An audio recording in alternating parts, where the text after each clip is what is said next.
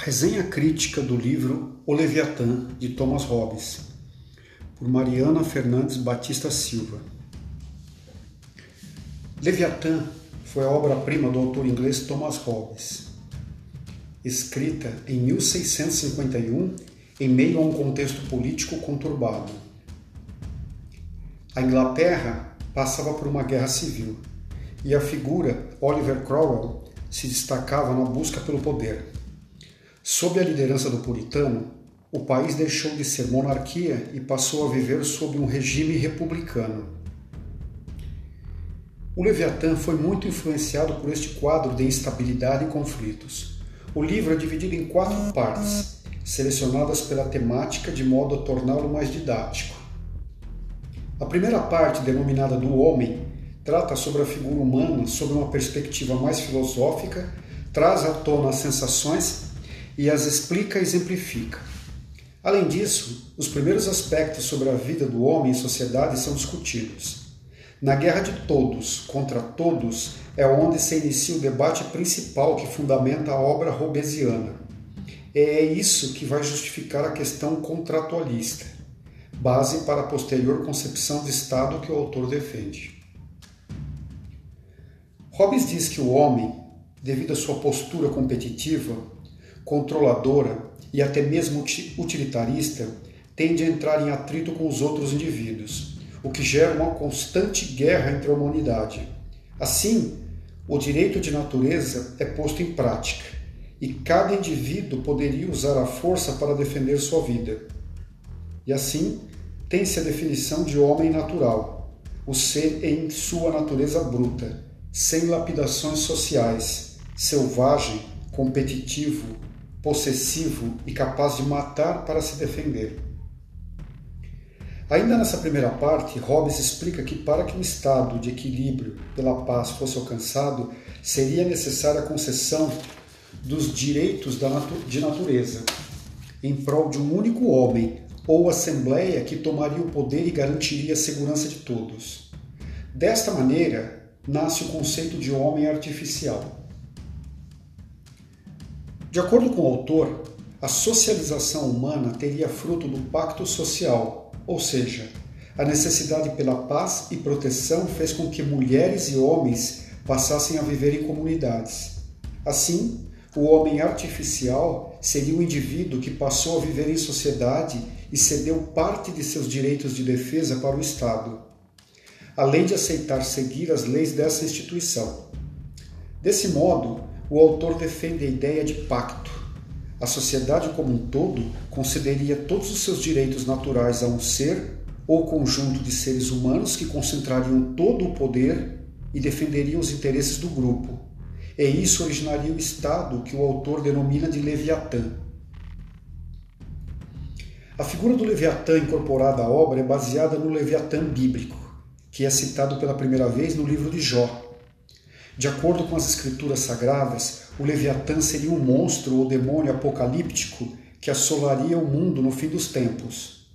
Hobbes toma a ideia de bestialidade para incorporá-la ao princípio de Estado. Os indivíduos estariam submetidos ao pacto com este monstro, o Estado, e ele os representaria, e todas as suas ações seriam de responsabilidade da sociedade, pois foi a população quem concedeu o poder para a criatura bestial. Tal besta, porém, também garantiria o cumprimento do Código de Conduta para a manutenção da paz, caso alguém infringisse alguma das leis estabelecidas para a vida em sociedade. Teria sua vida tirada pela criatura maligna e, caso contrário, se as leis fossem cumpridas, ele deixaria sua barbaridade e assumiria forma humana.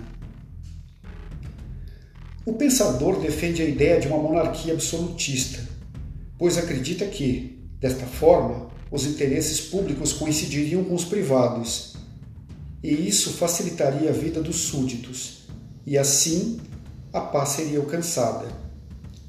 É interessante para o governante absoluto que o povo esteja em harmonia para que o reinado ocorra tranquilamente, sem questionamentos, conflitos ou motins. O direito de propriedade em Hobbes é exclusivo ao monarca soberano, e a distribuição de terras também é feita por ele. Devido a esse fato, o pensador puritano sofreu duras críticas advindas da burguesia em ascensão, visto que a época era renascentista. É interessante salientar também que o faz que faz do Leviatã um clássico é a sua imortalidade, mesmo com o passar do tempo. A perspectiva de caos social e a ausência de governabilidade devido ao direito de natureza podem ser relacionadas à atual conjuntura política brasileira. O país passa por uma crise que não se restringe aos âmbitos político-econômico, mas também moral e de representatividade. O quadro de desconfiança do povo brasileiro em relação aos seus representantes é semelhante à desconfiança do homem natural em relação aos outros indivíduos, inimigos em potencial. Devido à crise moral, a sociedade permanece agitada e o sentimento de ameaça é uma constante. Na segunda parte do livro, do Estado, o autor descreve como seria o Estado Leviatã, em sua perspectiva. Sendo assim, o Estado, do ponto de vista de Hobbes, possui algumas máximas, como a inviolabilidade, a falta de contestação e a total submissão ao poder soberano, a soberania absoluta, onde o soberano detém o poder de decisão em todos os aspectos militar, econômico e político, seleção e escolha de funcionários e cargos. O pressuposto que a rebelião leva à discórdia e a discórdia potencialmente pode levar à guerra acarretando assim o retrocesso ao Estado, onde prevalece o direito natural. O direito à propriedade é concedido mediante a submissão às leis civis, a preservação da paz civil e do direito, fundamental de todos os homens. O direito à vida, as recompensas e punições são previamente estabelecidas por lei. Dessa forma, seja qual for a forma de governo institu instituída, o Estado surge para satisfazer o, de, o desejo dos homens de sair daquela mísera condição de guerra, que é existente quando não se há um poder visível capaz de mantê-los em respeito.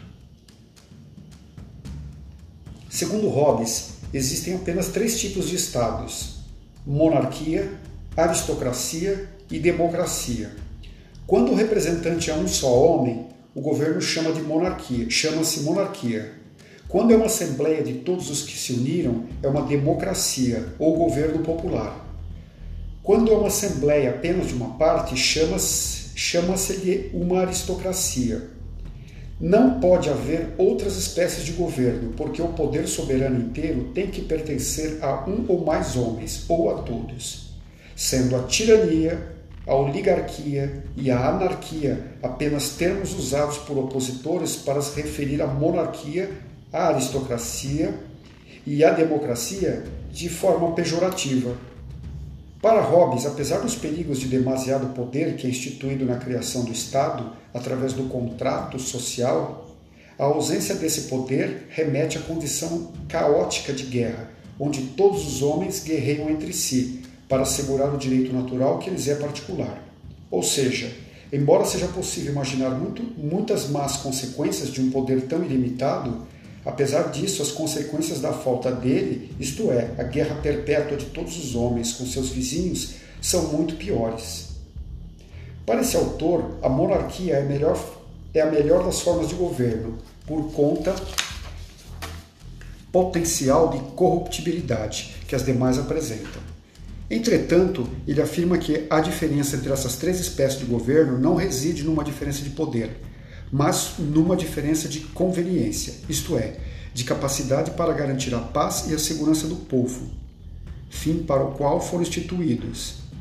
Instituídas. Sendo assim, todas as formas são válidas se as mesmas conseguirem promover a paz, a ordem e a segurança nacionais. Por fim, na terceira e quarta parte, Hobbes aborda o Estado cristão. O autor inglês e protestante vivia na Europa durante uma época turbulenta de concorrência entre o parlamento e o rei absolutista pelo poder. Isso ainda era intensificado pelas disputas religiosas. Ele rejeitava a legitimidade de uma única autoridade, como intérprete oficial da vontade divina. A falta de autoridade requeria a existência da intervenção do Estado sobre a religião e acarretava na impossibilidade de usar a Bíblia como lei. Dessa forma, chamo a atenção para o fato de que o absolutista Hobbes defende atitudes mais democráticas na Igreja que no Estado. Na maior parte do Leviatã, dedicado a assuntos religiosos, visava limitar o poder das facções religiosas na esfera política inglesa, argumentando o poder do Estado sobre a religião. O trabalho feito por Thomas Hobbes deixou claro sua visão política, sendo conceituada como contratualista e defensor do absolutismo. Como já mostrado, ele possuía uma visão cética e racional em relação ao homem e sua natureza sociável. Portanto, através da leitura dessa obra, concluímos que o autor Thomas Hobbes parte do princípio que o homem é mau por natureza e por isso vivemos em constante estado de guerra de todos contra todos. Sofrendo com essas relações o temor, o pavor, o pânico. O pânico a população cria o Estado, a sociedade civil organizada para só assim os direitos e a segurança das pessoas serem assegurados. O Estado cria o pensamento de propriedade daquilo que é meu e aquilo que é seu. Tanto é que no mundo contemporâneo essa é uma ideia tão fixa na mente de todos que achamos que se achamos o objeto esquecido em algum lugar, iremos nos perguntar de quem é.